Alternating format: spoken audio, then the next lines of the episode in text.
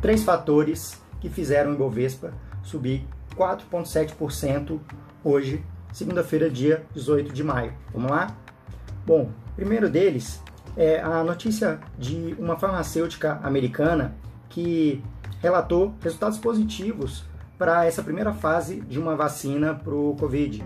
Então, a FDA, que é como se fosse uma Anvisa lá dos Estados Unidos, já autorizou a segunda fase desses testes. Então, o mercado está vendo com bons olhos.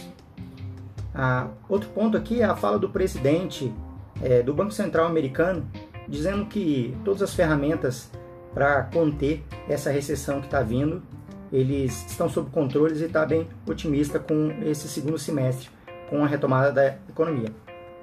Outro ponto é a questão da reabertura gradual de alguns países da Europa, como por exemplo a Itália, que voltou hoje com algumas atividades, sim, com várias restrições, porém já é um grande passo para esse país que foi um dos mais afetados, né?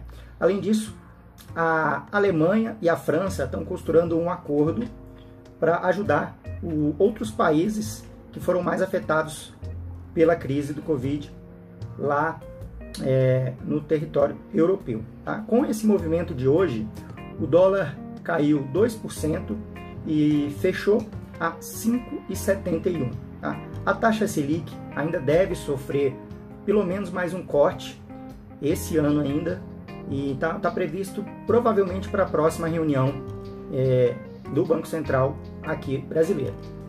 Além disso, o IPCA, que é mede a taxa de inflação, foi revista e a previsão é que fique em 1,59% em 2020. Então é isso, espero que tenham gostado.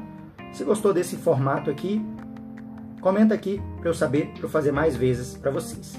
Grande abraço, até a próxima. Fui!